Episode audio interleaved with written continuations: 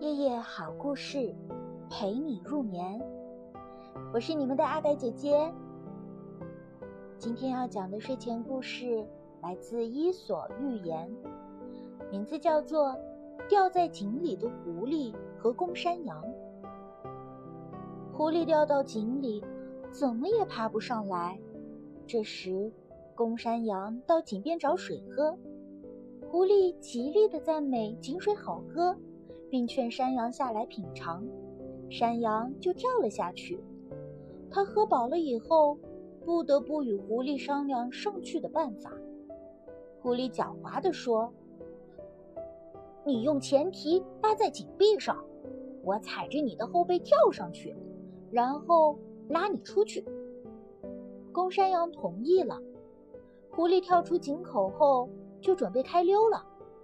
公山羊责怪狐狸没有信用，狐狸却说：“如果你聪明点儿，就不会盲目的跳下来了。”